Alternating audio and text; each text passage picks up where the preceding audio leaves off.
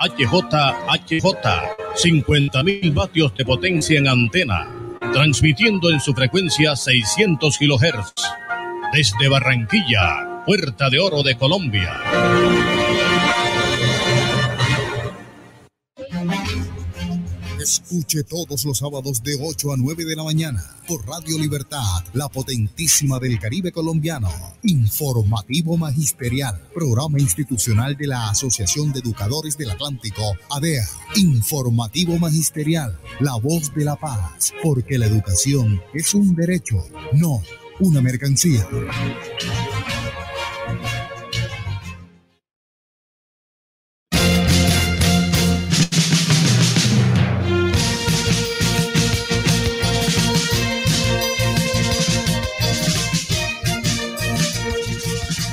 Ya son las 8 eh, de la mañana, un minuto, 8, un minuto. Muy buenos días a nuestros oyentes. Sean cordialmente bienvenidos a Informativo Magisterial, el programa de la Asociación de Educadores del Atlántico ADA, que se emite cada sábado desde las 8 eh, en punto de la mañana hasta las 9.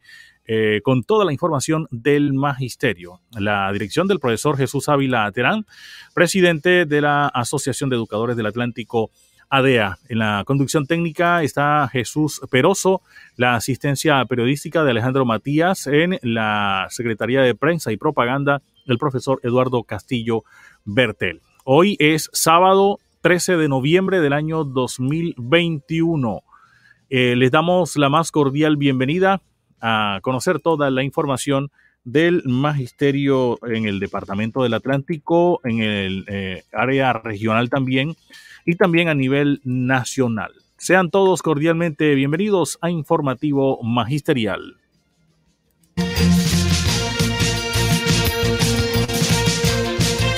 Los hechos de la paz y la convivencia son noticia en Informativo Magisterial.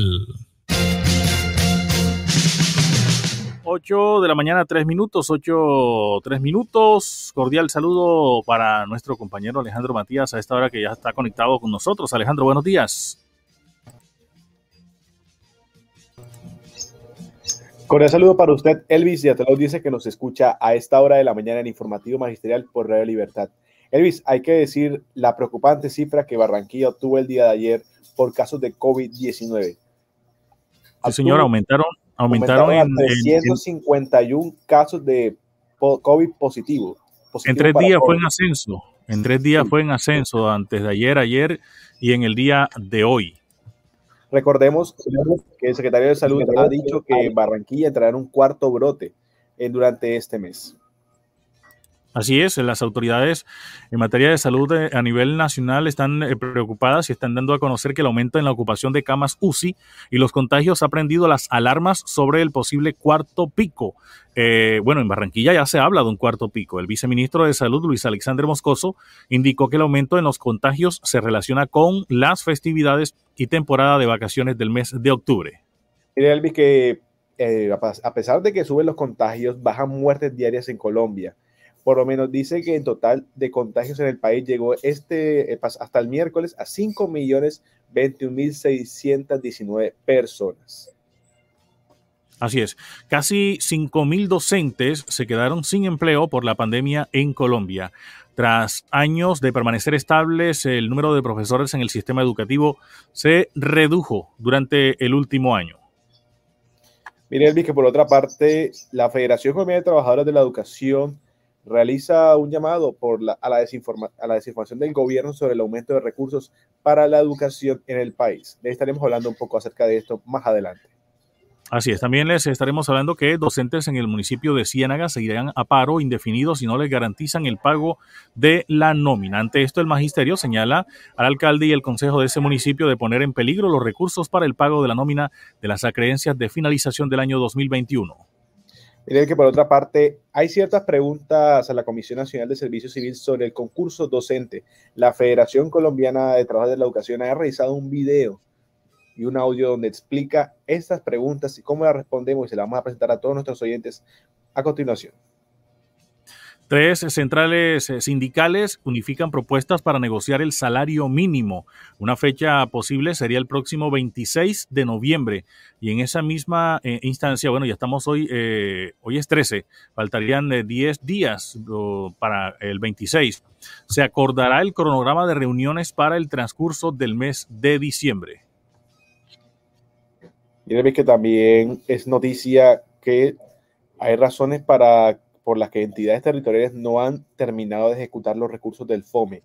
algo más de un mes que finalice el año escolar, aún muchas entidades territoriales certificadas no han ejecutado en su totalidad los recursos del Fondo de Mitigación de Emergencia, FOME, destinados para garantizar un retorno seguro a las instituciones educativas públicas, evidenciando que en gran parte del país la presencialidad inició sin que existieran condiciones de bioseguridad.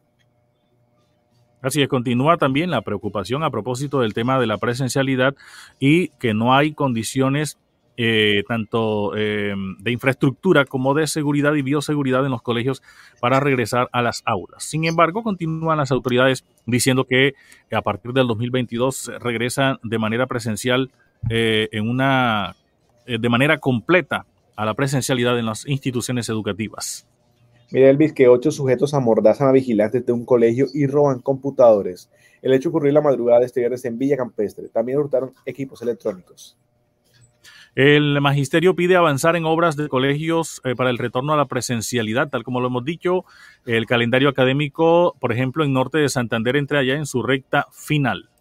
Y en, materia eh, política, el presidente Duque firmó la modificación a la ley de garantías y ya han anunciado demandas. Alianza Verde deja en libertad a sus militantes para apoyar a otros candidatos presidenciales.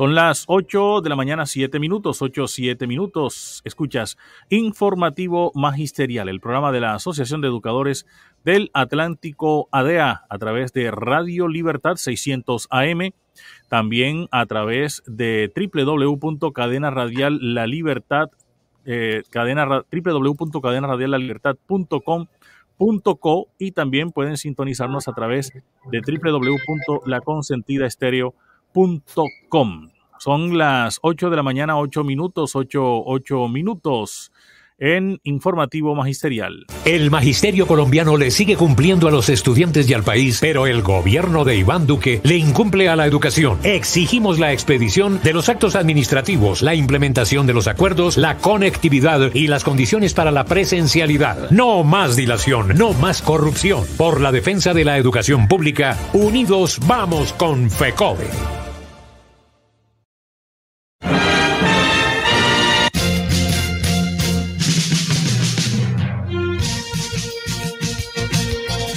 8 de la mañana, 8 minutos, 8, 8 minutos en informativo magisterial del programa de la Asociación de Educadores del Atlántico ADEA. Eh, Alejandro, iniciamos con el desarrollo de la información.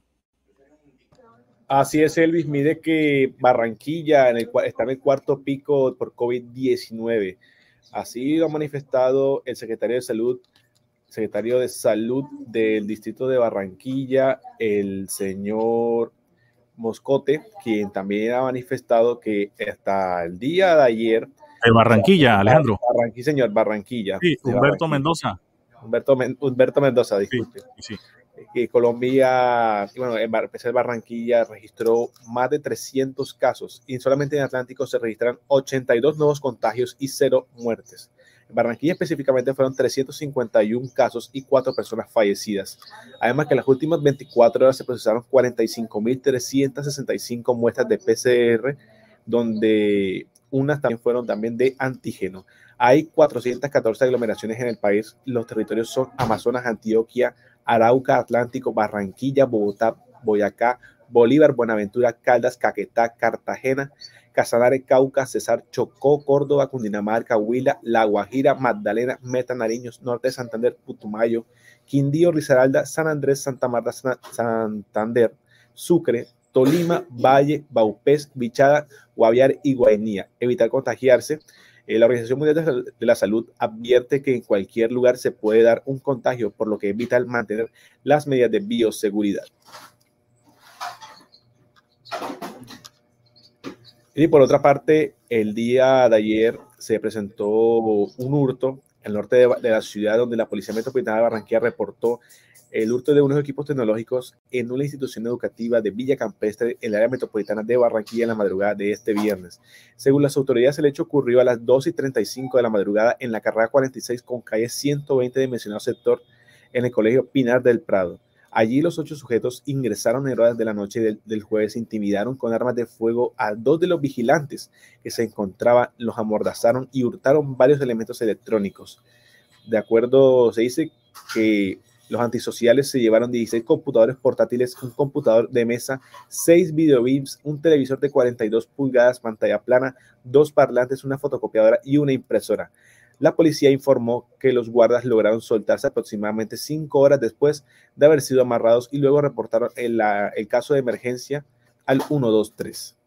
La SIGIN de la Metropolitana se encuentra indagando lo sucedido para dar con los responsables y recuperar los objetos hurtados.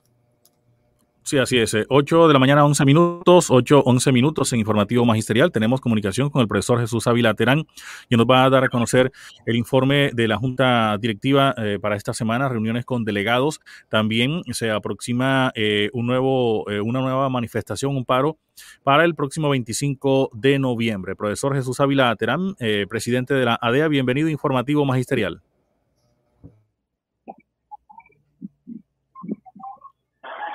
Profesor, ¿nos escucha? Aló. Sí, adelante. Buenos días.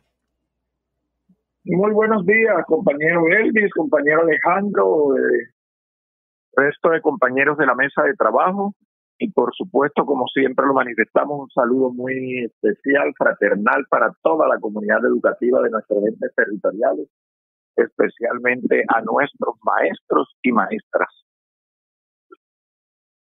Bueno, eh, hubo reunión esta semana con los delegados. Bueno, eh, en esta semana, pues, eh, tenemos que decir, oh, perdón, antes de dar alguna información allí referente pues a esto de las actividades semanales, eh, la Junta Directiva pues quiere hacer un reconocimiento a aquellos compañeros que forman parte pues en este caso y en este momento de los equipos de voleibol femenino y masculino que estuvieron digamos representando a nuestra organización sindical, a nuestro departamento y a nuestros territoriales en esos Juegos Deportivos Nacionales y Folclóricos que se acaban de realizar pues en Ibagué y lógicamente pues en sitios especiales donde se realizaron estas actividades. Melgar, por ejemplo, un sitio turístico, pues donde los compañeros estuvieron representando a nuestra organización y de la misma manera que, que todas las organizaciones sindicales de nuestra federación pues estuvieron allí representando cada una de sus filiales realmente pues un reconocimiento para estos compañeros en cuanto, repito, a los equipos de voleibol, femeninos y masculinos, y de igual forma pues a nuestro grupo folclórico, grupo de danza, que nos representó de una manera, digamos, reconocida pues a nivel de los que estuvieron allí y de todos los que pudieron palpar esta presentación que no nos traímos, pues digamos, en cuanto a competencia, un puesto significativo, pero que eh, nos dimos a conocer con la representación de estos compañeros. Saludo realmente y reconocimiento por parte de la Junta Directiva para todos ellos.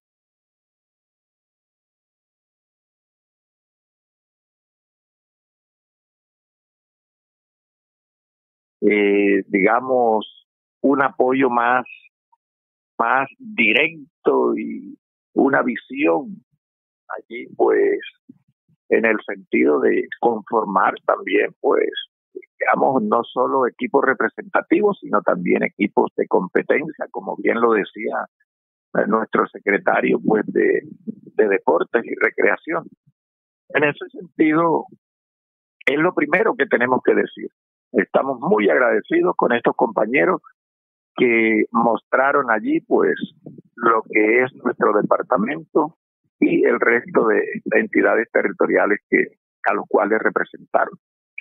Por otro lado, pues sí tenemos que decir que en esta semana hemos estado como todas las semanas pues en reuniones casi que permanentes encontrándonos allí siempre para atender los llamados de las instituciones que a bien lo lo hacen y que eh, estuvieron pues algunas comisiones o alguna comisión en el municipio de Malambo por petición de repito de algunas instituciones teniendo en cuenta la problemática todavía de, de los resultados que se vienen dando con la imposición de la presencialidad.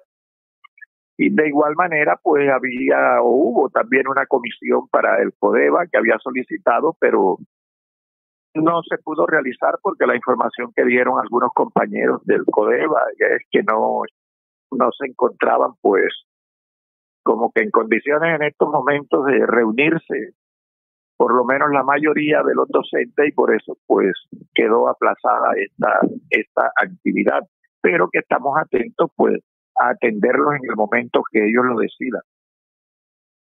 Eh, hemos realizado con los compañeros delegados dos reuniones, dos asambleas como se denomina, pero con un objetivo único que era precisamente pues ponernos como que a paz y salvo con algo que la junta directiva tenía pendiente que era presentar y, y, aprobar definitivamente pues las actas de las reuniones realizadas con estos compañeros y compañeras y que bueno llegamos precisamente a feliz término en dos reuniones realizadas casi que de manera seguida y que con eso pues ya entramos eh, a, digamos, a reorganizar nuevas reuniones con los compañeros que ya tienen objetivos diferentes, en donde ya pues vamos a tocar lógicamente los puntos que sean necesarios y por supuesto pues dar a conocer lo que es la ejecución presupuestal y la presentación del nuevo proyecto de presupuesto 2022 que son dos reuniones que prácticamente pues son las reuniones reglamentarias por estatutos que debemos realizar con los compañeros delegados y que no debe pasarse pues por supuesto de acuerdo a los estatutos el término en el cual nos encontramos. Eh, gracias a los compañeros delegados que han asistido pues casi que en su totalidad a estas reuniones y que sabemos porque van a estar con nosotros permanentemente en las próximas. Eh, de la misma manera, pues tenemos que decir, compañeros, que el gobierno nacional continúa con su posición de dilatar y dilatar y no realmente tomar posiciones con relación a la ejecución de los acuerdos. Todavía es hora que FECODE continúa esperando los decretos o la expedición de los decretos a los cuales pues llegaron llegaron, digamos, o concretaron en las reuniones anteriores. Por tanto, pues FECODE sigue haciendo un llamado a mantenernos en estado de alerta y de manera inmediata tenemos que decirle a todos los compañeros maestros que la situación todavía se torna difícil, que es un momento difícil para estar en movilizaciones, en actividades sindicales, lo entendemos claramente, hay bastante trabajo en las diferentes instituciones. A nivel personal, cada maestro está pues atacado con todo lo que le corresponde porque es finalización de años. Sabemos muy bien de que este proceso con el cual se ha trabajado en las diferentes instituciones conlleva a una dedicación casi que, que de todo el día para poder cumplir con las funciones que nos corresponden. Pero sin, Perdón, sin embargo, pues estamos haciendo un llamado a nombre de la Federación Colombiana de Educadores, a nombre de nuestra organización ADEA y de todo el resto de las filiales del Magisterio Colombiano, que por favor estemos pendientes que ya prácticamente está convocada una nueva movilización nacional donde se le va a exigir al gobierno nacional incluso uno de los puntos que más nos da, digamos, que en este momento es un punto prioritario y que viene siendo durante mucho tiempo, que es el problema de la salud. Ya en el caso nuestro, pues ustedes saben que la contratación eh, o el periodo de contratación prácticamente culminó y que ya se está esperando que el gobierno tome decisiones al respecto, que en estos próximos días, eso fue el 31 de octubre, que en estos próximos días de este mes de noviembre ya culmina también la contratación de otras entidades territoriales y que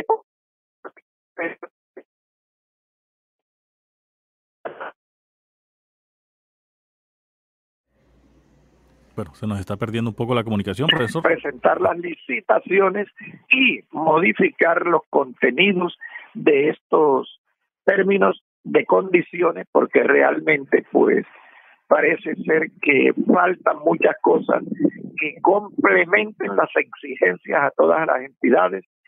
Eh, digamos que en este en esta nueva licitación o contratación queden pues elegidas. Eh, por eso, compañeros, es necesario, compañeros delegados, compañeros de las directivas, compañeros afiliados en su totalidad, que para este 25 de noviembre, en donde está hasta este momento contemplada esa actividad de movilización nacional, que por favor, aun cuando sea ya la última o, o una de las últimas actividades de este año, pues hagamos la presencia que es necesaria para que el gobierno nacional, compañeros, se convenza nuevamente de que el magisterio está en pie de lucha y que el magisterio no importa la época, no importa el momento, no importa la situación, pero vamos a estar al frente porque no vamos a permitir que el gobierno haga lo que siempre ha querido hacer, que es pisotear a la educación pública y pisotear al magisterio colombiano. Pero finalmente, pues un llamado fraternal para todos los compañeros en el sentido de que tenemos que seguir cuidándonos, compañeros, tenemos que seguir las orientaciones que nos vienen dando hace mucho rato de preservar nuestra salud. Este cuarto pico del COVID es una realidad, no son comentarios, no son llamados de atención. Ya en Barranquilla, pues lógicamente esto se ha incrementado en el departamento del Atlántico, ya es Barranquilla la ciudad que ocupa el primer puesto, porque como decía alguno, nos ubican de tercero, pero si tenemos en cuenta el número de habitantes de cada una de estas ciudades, pues lógicamente haciendo la proporcionalidad, Barranquilla estaría ocupando el primer puesto en contagios en este momento. Así es que compañeros maestros, si estamos en la presencialidad, pues por favor todos los cuidados necesarios, porque ustedes saben que nosotros tenemos también alrededor nuestro una familia que tenemos que cuidar. Compañeros, muy buenos días y que pasen un feliz resto de semana. Bueno, muchas gracias, profesor Jesús Ávila Terán, presidente de la Asociación de Educadores del Atlántico ADEA, a esta hora en el informe para todo el magisterio. Son las 8 de la mañana, 23 minutos, 8.23 minutos en informativo magisterial. Saludamos a los oyentes que ya están eh, conectados con nosotros a través de las diferentes eh, plataformas eh, digitales, también a, quienes nos sintonizan a través de la radio tradicional en los 600 AM, que es Radio Libertad, Radio Libertad, allí nos escuchan, y también a través de plataformas digitales www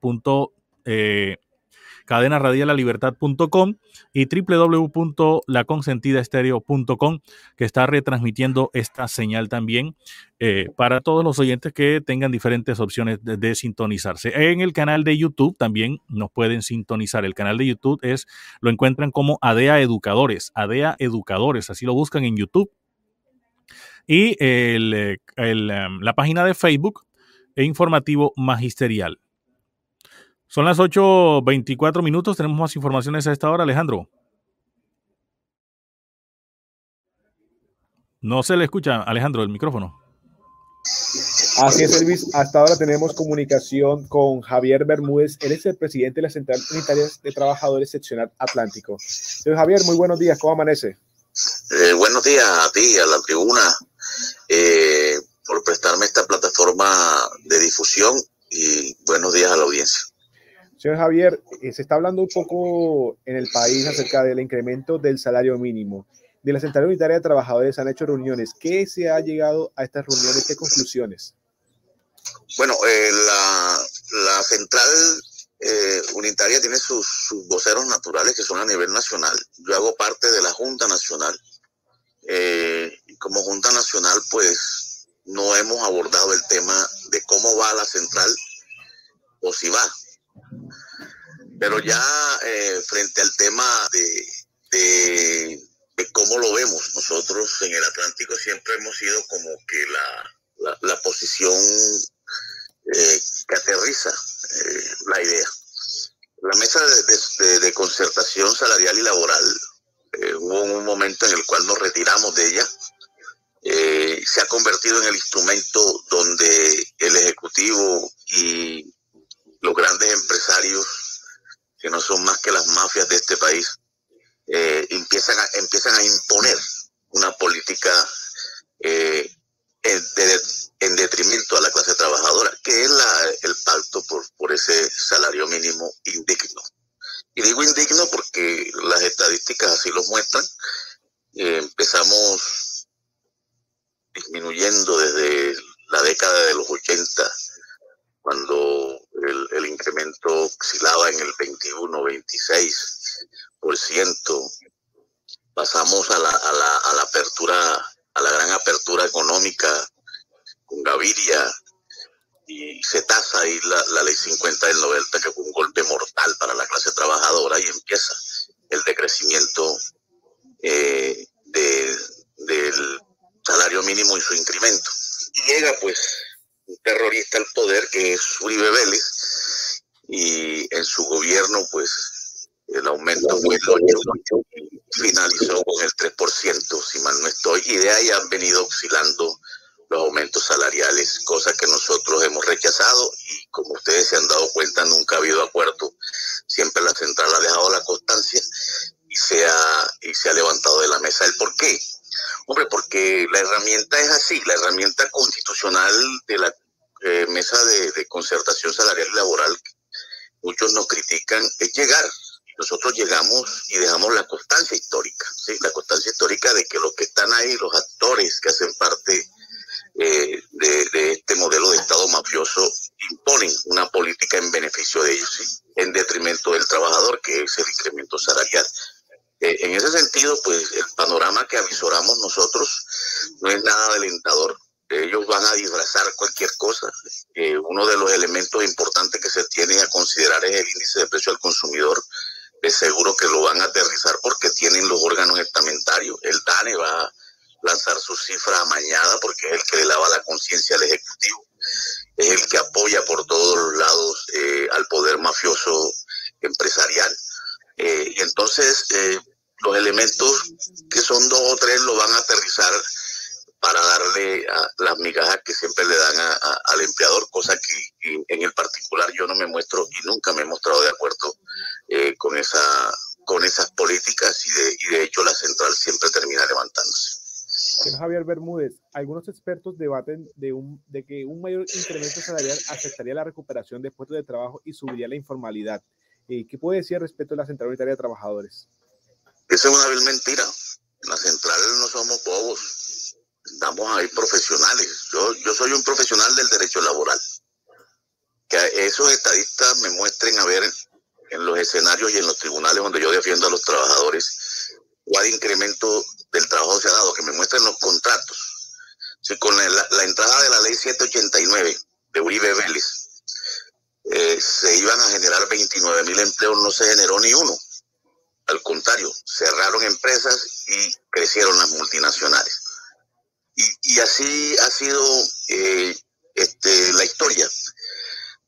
Lo que ellos le venden a la, a, la, a la gente del común es que incrementando el salario mínimo, eh, tengo que disminuir puestos de trabajo, pues es una vil mentira, es una gran mentira, al contrario. Si usted le da poder adquisitivo al trabajador, si usted le da cómo comprar al trabajador, hay más demanda. Lo que no hay es demanda. Entonces, hoy hemos dicho, con lo del COVID, el impacto que hubo el COVID, ellos no perdieron ni un peso, pero los trabajadores perdimos puestos de trabajo, perdimos empleo, perdimos incluso poder adquisitivo, porque el empresario utilizó el artículo 51 del código para eh, suspender contratos. O sea, duró un año y más eh, con los contratos suspendidos sin pagar un salario y sin pagar nada. Aquí se golpeó al trabajador. El trabajador se debe retribuir, porque es que el, el trabajador no es el perro debajo de la mesa esperando que coma el rey para alimentarse con las migajas. No, no. El trabajador es un ser humano, mujer y hombre, es un ser humano que debe ser dignificado. Entonces, eso es una vil mentira porque entonces es mentira el artículo 25 que dice que el trabajo debe ser digno, en condiciones dignas, con un salario digno. ¿Dónde está ese principio de la dignificación del salario si lo que le dan son migajas al trabajador? Entonces es mentira de que si se aumenta el salario eh, hay desempleo. Ese es el terror porque se ha vivido infundando el miedo a través del tiempo para que se acepten las políticas retrógradas que han implantado. Señor Javier Bermúdez, en vista que todavía Colombia y el mundo se sigue reactivando económicamente, ¿cuáles serán los factores que se tendrán en cuenta para fijar el salario mínimo? Bueno, uno de ellos es el índice de precio del consumidor. Eh, ese, lo, lo, lo, van a tener en cuenta y de hecho, pues a pesar de la pandemia, en Colombia ha aumentado. ¿sí? Ha aumentado. Y en Colombia ha aumentado eso, también ha aumentado los plazos para robarse la plata del erario. Eh, otro tiene que ver con el, con el índice de precio del tiene que ver con el precio de la canasta familiar, ¿verdad? Y ahí me quiero detener. O sea, cuando a ti te suben el 3% en un salario, pero al, al, producto que tú compras le suben el 10%, de nada te sirve un aumento. ¿De qué te va a servir? No vas a tener cómo adquirir el, el, el producto.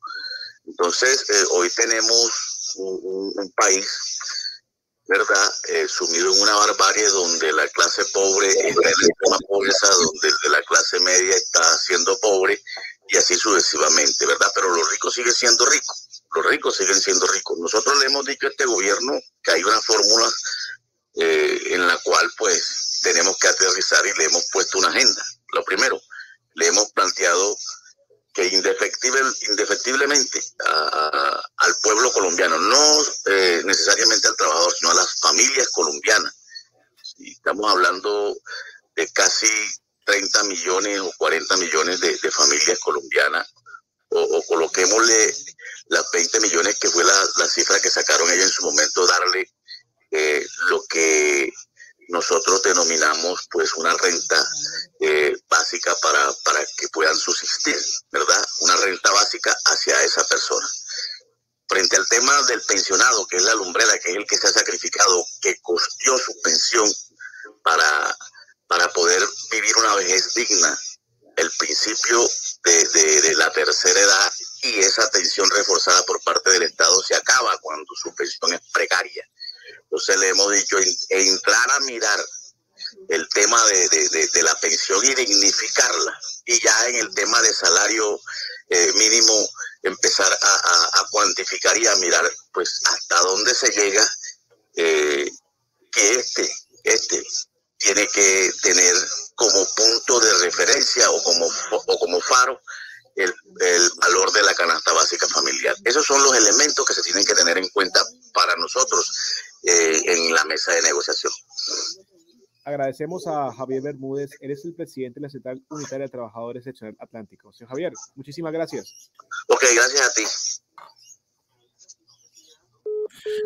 Son las 8 de la mañana, 34 minutos, Alejandro. Eh, sí, eh, tenemos eh, también ya acá en línea al profesor Eduardo Castillo Bertel, que es el secretario de Prensa y Propaganda de la Asociación de Educadores del Atlántico ADEA que, bueno, eh, quiere eh, hablar sobre el tema de la vacunación, eh, los casos que van en aumento en, en, la ciudad de Barranquilla y en el departamento del Atlántico también, aun cuando en el departamento del Atlántico bajaron en los últimos tres días, pero en Barranquilla sí han ido subiendo. El tema de volver a las clases presenciales, todos los riesgos que esto implica. Profesor Eduardo Castillo, buenos días. muy buenos días, Elvis.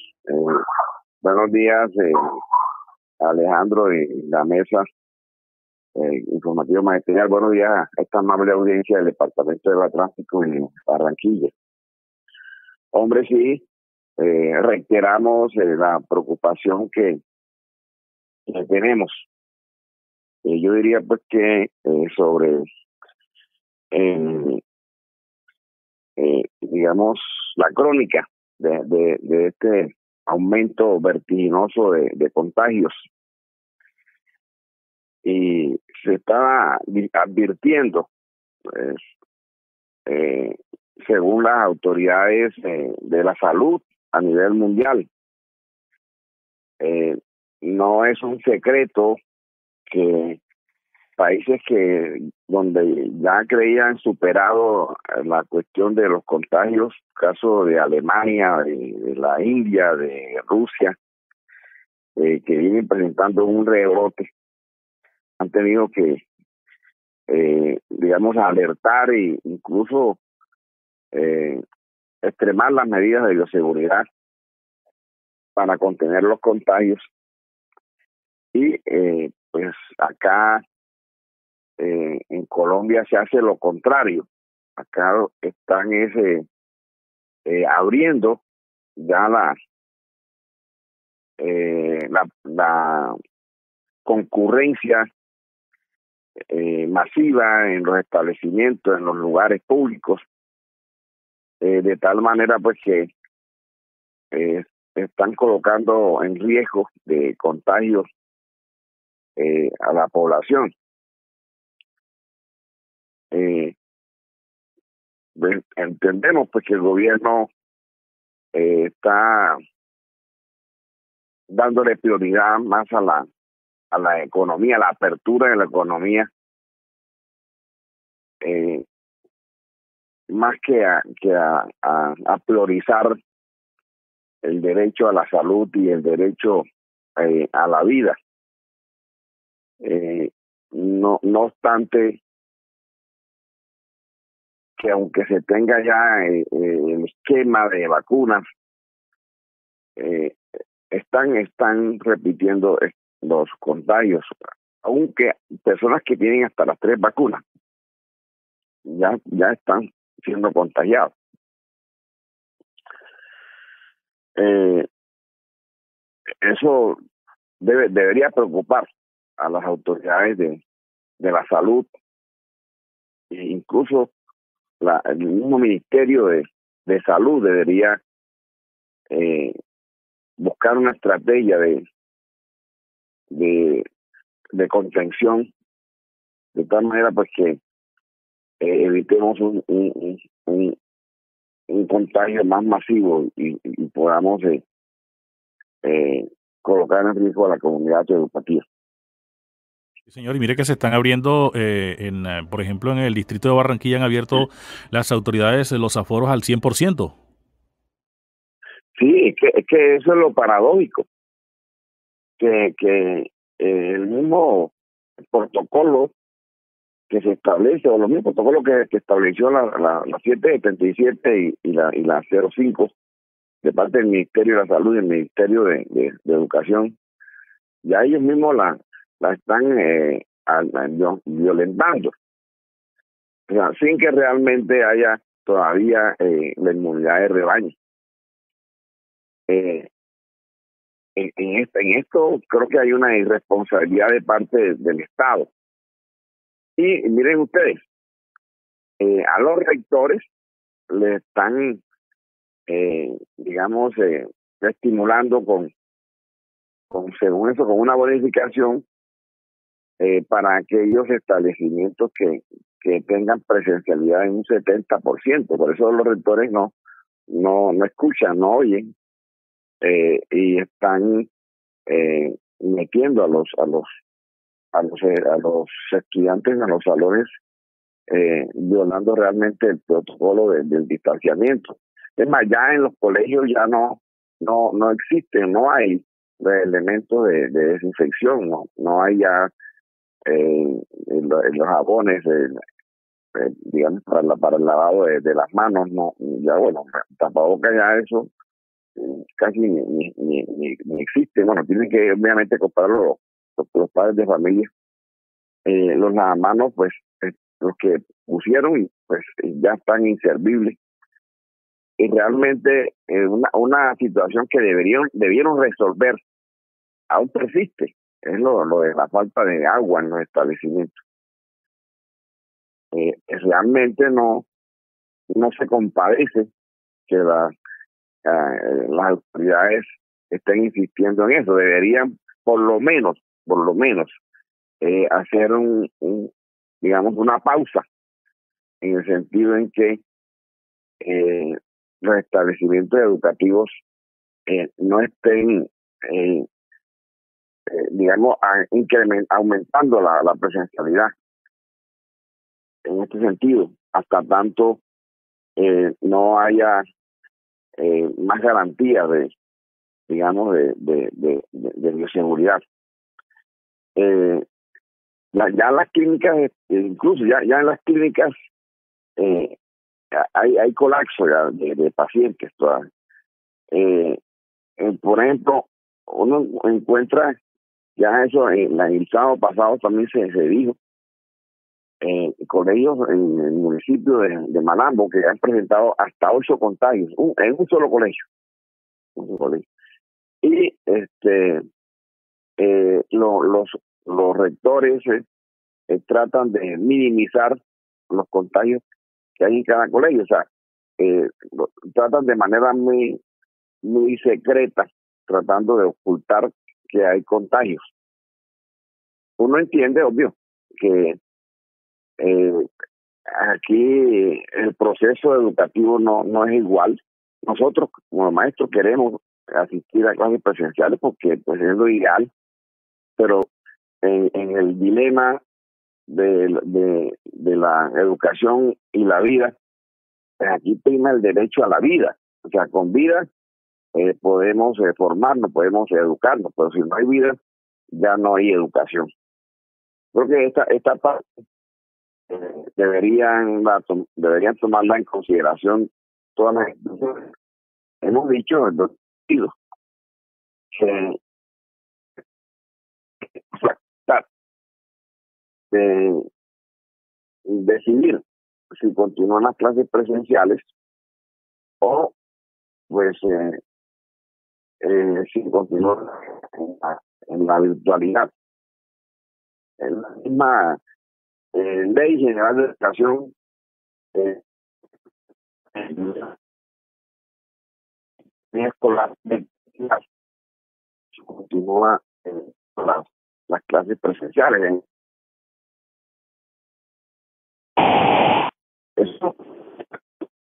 Bueno, estamos teniendo problemas con la comunicación, profesor. Se pierde, se pierde la comunicación. Bueno. Sí, ahora sí, ahora sí se le escucha, no se le escuchaba. Ah, ya. Bueno, ah, bueno sí. Eh, hemos dicho también que el gobierno, el gobierno local, eh, debió invertir en, en, en digamos, en ampliación de, de infraestructura, en, dotar a los colegios de, de tanques de almacenamiento de agua y de, y de realmente colocar los, los, lava, lavamanos portátiles, que es, es, es indispensable. Eh, realmente uno ve que, que ya eh, ahí es un relajo, relajo, eh, digamos, en la calle y este lo peor que puede ocurrir es que eh, se esté culpando a los a los profesores que son los portadores del contagio cuando realmente eh, en una sociedad pues eh, se puede adquirir el contagio de cualquier manera es decir nosotros somos sujetos sociales que también pues nos movemos nos embarcamos en un bus eh, el virus eh, puede estar en, cualquier parte. Nosotros no estamos, eh, digamos, encapsulados, que, que, que, no tengamos la posibilidad de contagiarnos. Sí la tenemos. Por eso la mejor recomendación sería, obviamente, volver otra vez a, digamos, a, a lo del aislamiento y a tomar todas las medidas preventivas de tal manera pues que el contagio eh, se mitigue eh, de alguna manera. Eso, eso nos, nos preocupa realmente. Eh, hay, digamos, eh, preocupaciones. El caso, por ejemplo, de que los estudiantes eh, ya, ya estemos ya pues eh, terminando el año y, y por, por evaluar por, por las notas. Bueno, eh, a eso tenemos que buscarle obviamente una solución. o sea, eh, los colegios tienen que buscar unas estrategias que busquen eh, subsanar de alguna manera esta situación porque estamos en un año atípico y no es igual. No es igual. Que con la cuestión de la, de la, de la conectividad, que es un problema, es un problema que se viene presentando eh, a nivel nacional, con la desgracia que, que los funcionarios del gobierno, de resolver el problema, lo que hacen es aprovecharse de esto, bueno, ya no, no es tampoco un secreto, todo el mundo sabe de, los 70 mil millones de pesos que, que se perdieron, que se robaron realmente, así de manera descarada, que tenían como objetivo era eh, resolverle el problema de conectividad a, a, las zonas rurales y a, y a, a, la, a, la población de bajos recursos. Eh, esto obviamente preocupa a los maestros, nos preocupa eso porque estos niños pues están recibiendo un proceso de aprendizaje eh, deficiente. Pero bueno, nosotros aspiramos que ya, eh, pasado ya esta ola, el cuarto pico, que se mantengan los controles pertinentes, eh, podríamos ya, eh, si no este año, el otro año, hacer, eh, digamos, unos, unos planes de, digamos, de refuerzo o de buscar la forma de subsanar esa situación que se dio en estos dos años. Eso es lo, eso es lo que, lo que, lo que nos preocupa realmente. Ya, y no, digamos, desconocer el, el peligro eh, y colocar en riesgo a, a los niños y a, los profesores y a toda su familia. Bueno, esa es la situación que tenemos en estos momentos. En el distrito se están dando casos aún, aún. Eh, y hay oídos sordos de parte de, las autoridades eh, eh, competentes, tanto de salud como de educación. Bueno, muchas gracias, Eli, por darme la participación. Muchas gracias, profesor Eduardo Castillo Bertel, que es el secretario de Prensa y Propaganda de la Asociación de Educadores del Atlántico, ADEA. Son las 8 de la mañana, 48 minutos, 8.48 minutos. Continuamos con más de Informativo Magisterial, Alejandro. Así es, Elvis. Mire que a algo más de un mes que finalice el año escolar, aún muchas entidades territoriales certificadas no han ejecutado en su totalidad los, los recursos del Fondo de Mitigación de Emergencia FOME, destinados para garantizar un retorno seguro a las instituciones de, de, educación pública, evidenciando que en gran parte del país la presencialidad inició sin que existieran condiciones de bioseguridad.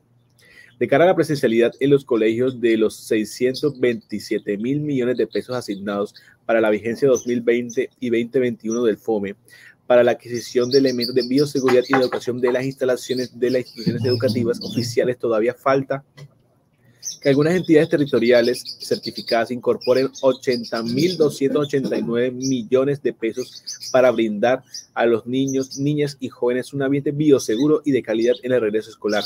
Sin embargo, persiste la duda del por qué no se ha garantizado la correcta ejecución de estos recursos. Ángel Pérez, experto en educación, manifiesta que ante un grandísimo problema y es que, es que los gobernadores, alcaldes y en general esta sociedad no valora y no entiende que garantizar el, derecho a la educación implica todas las veces actuar eh, en emergencia. Por ello, los primeros recursos que siempre deberían ejecutarse son los de educación. Así se ha demostrado la federación, ha hecho estudios donde señala que faltan recursos para este sector en condiciones normales. Entonces, ¿cómo será en tiempos de pandemia? Casos puntuales como la Escuela Normal Superior de, de sede Marcelino Eduardo Caníes en Leticia, Amazonas y la institución educativa Cartagena, sede rural La Ribera en Dos Quebradas, Risaralda son algunos ejemplos de instituciones que aún continúan a la espera de la ejecución de estos recursos para que los estudiantes puedan retornar a las clases de una forma digna y segura. Situación que corrobora que muchas instituciones han retornado a la presencialidad sin garantizar condiciones y sin saber si esos recursos serán suficientes para todo lo necesario. Ángel Pérez añade que detrás de esto no hay posibilidad de esto que se construya un kilómetro de carretera y se le entregue a la comunidad, porque detrás de esto hay votos e intereses personales, esto como consecuencia que muchas obras y otras formas de contratación del Estado hay intereses económicos de todo el mundo y aunque cede, aunque puede que no haya corrupción, hay empresas que están detrás para que hagan esos contratos. Y lo mismo sucede en la educación, situación a lo que se suma el hecho de que los alcaldes y gobernadores no valoran que los niños vayan a la escuela en buenas condiciones. Entre las entidades territoriales certificadas que han tenido ejecución de recursos por debajo del 60% se encuentran Amazonas con el 15.3%, San Andrés Providencia y Santa Catarina con el 33.6%, Girón con el 39.3%, Guainía 47.5%, Bello Antioquia 55.5%, Meta 57.6% y Bichada con el 59.8%. Panorama que confirma que la, educación pública para los niños, niñas y jóvenes del país no está dentro de las prioridades de las mandatarios locales, regionales y nacionales, como lo establece la Federación Colombiana de Trabajadores de la Educación. Así es, Alejandro. Son las 8 de la mañana, 51 minutos, 8.51 minutos. Como lo habíamos señalado al comienzo, eh, las tres centrales sindicales unifican propuestas para negociar el salario mínimo. La CGT, la CUT, Colombia y la CTC anunciaron que llevarán una propuesta unificada a la mesa de negociaciones de la Comisión de Concertación de Política Salarial y Laboral, instancia en donde se definirá el salario mínimo para el año 2022. Mire, Elvis, que muchos docentes nos han preguntado acerca de la Comisión Nacional del Servicio al Cliente, del del civil sobre el concurso docente. La Federación Colombiana de Trabajadores de Educación ha realizado un, un, video explicativo donde responde muchas preguntas que tienen los docentes que le estamos dando a conocer.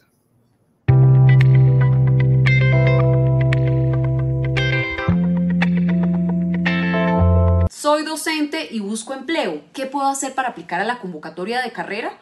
Pues mire, nosotros desde la Federación Colombiana de Trabajadores de la Educación nos dimos a la tarea de buscar a la Comisión Nacional de Servicio Civil y contarle que las maestras y los maestros de Colombia tienen muchas dudas y muchas preguntas acerca de esta convocatoria que es una conquista del magisterio colombiano, de la Federación Colombiana de Trabajadores de la Educación y por supuesto de cada uno de ustedes que salió a movilizarse exigiendo pues que se diera esta convocatoria que estaba suspendida y que por supuesto afectó a muchísimos maestros del país.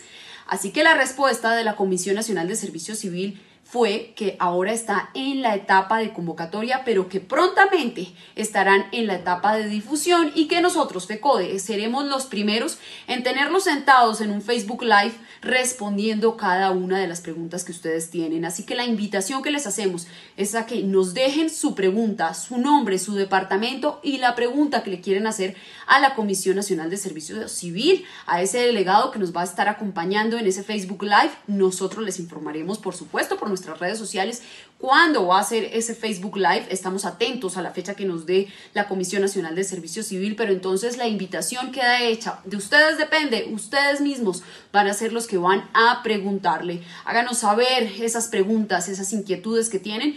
Nosotros se las retransmitiremos y trataremos de resolverlas con este delegado de la Comisión Nacional de Servicio Civil en cuanto a las plazas disponibles, los departamentos, el procedimiento, si es un cargo directivo o es un cargo docente. Así que la invitación ya está hecha, de ustedes depende. Gracias por estar conectados con las redes sociales de FECODE y cumplimos con la tarea.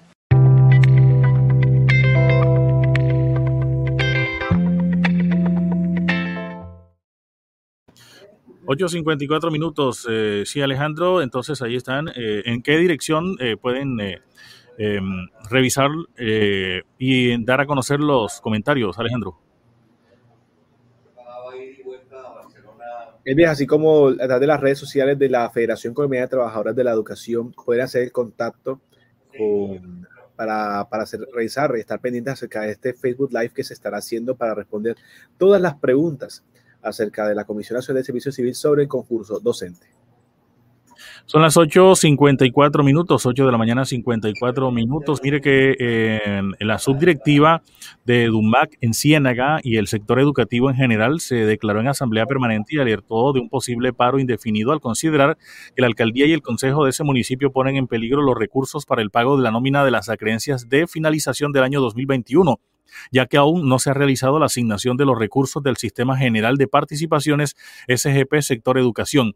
Según lo explicado por la Junta Directiva de la Subdirectiva de EDUMAC, eh, al SGP no ha sido posible integrarlos eh, al presupuesto general del municipio certificado de Ciénaga, dado que el órgano coadministrador del municipio, como lo es el Consejo Municipal, no le ha entregado facultades al gobierno municipal en cabeza del alcalde Luis T. Samper para que se incorporen dichos recursos. En otra información también, casi 5.000 docentes se quedaron sin empleo por la pandemia en Colombia.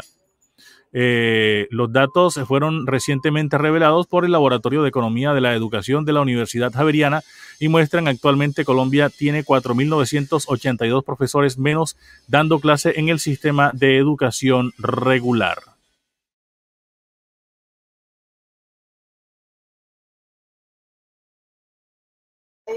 En otras informaciones, también es importante decir que la desinformación del gobierno sobre el aumento de recursos para educación en una nota de la Federación Colombiana de Trabajadores de la Educación. A pesar del déficit existente en la educación y la brecha educativa que se cumplió con la pandemia, el presupuesto aprobado para este sector en la vigencia del 2022 no apunta a cubrir las necesidades existentes en materia de infraestructura, transporte escolar, conectividad y gratuidad, entre otras, como lo manifiesta, como lo manifiesta la Federación Colombiana de Trabajadores de la Educación.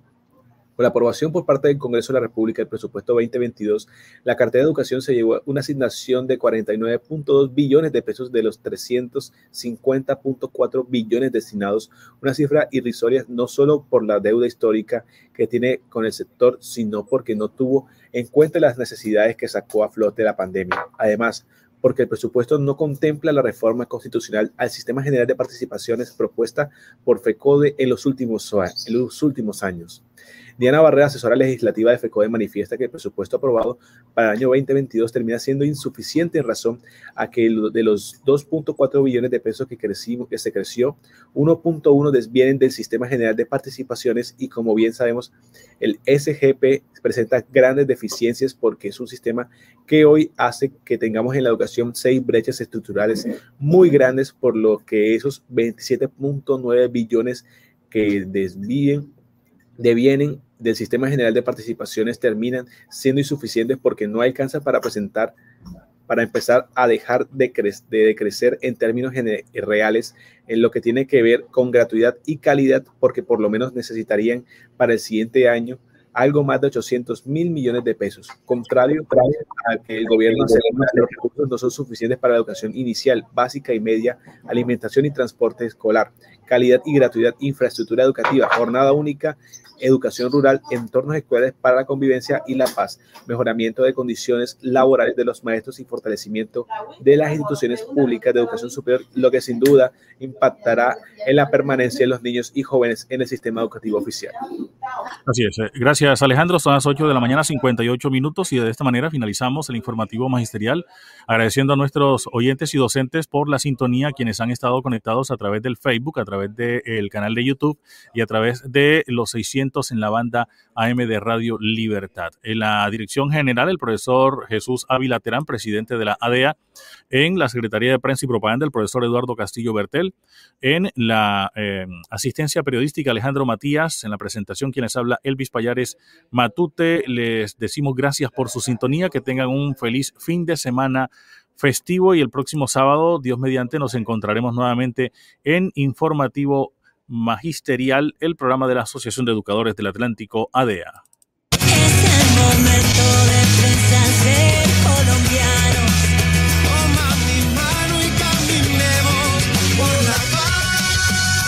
Porque los maestros, los estudiantes, los padres de familia, la comunidad educativa y la ADEA apoyamos la paz de Colombia. Informativo Magisterial es la voz de la paz. Por eso votamos sí y mil veces sí por la paz.